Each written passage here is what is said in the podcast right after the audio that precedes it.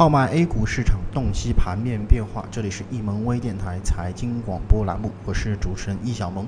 那么今天是二零一四年的九月十五日啊，我们来了解一下今天啊整个收盘之后的一个盘面情况。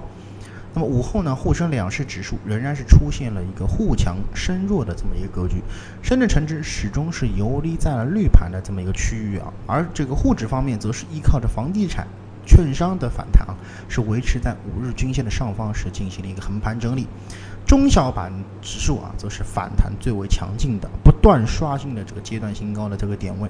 那么创业板方面也是逼近了前期的这个历史高点啊。那么盘面上涨幅前三的这个板块依然是上午的这么几个啊，仓储物流啊，摩托自行车和航空运输。而跌幅榜上这个保险。银行等一些权重类的板块所组成的空方大军呢，也对于大盘的一个进一步的反弹起到了一个压制的一个作用。概念方面啊，马云菜鸟流、盐改概念、中俄自贸区等题材是表现相对在全天都是强势的，而这个蓝筹所代表的深成四零啊、上证五零和中证一百等指数呢，是普遍表现相对弱势。那么今天涨幅榜上有一只个股啊，或许会引起我们投资者的关注啊。那么就是这个嘉讯飞鸿，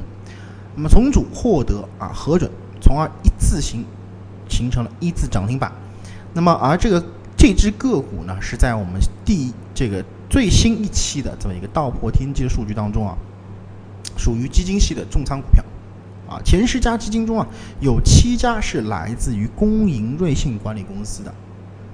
那在工银瑞信旗下的这一系列的基金对该个股是形成了共同持有控盘，啊，我们可以看到在停牌前啊是有好几天的机会是可以买入这只股票的，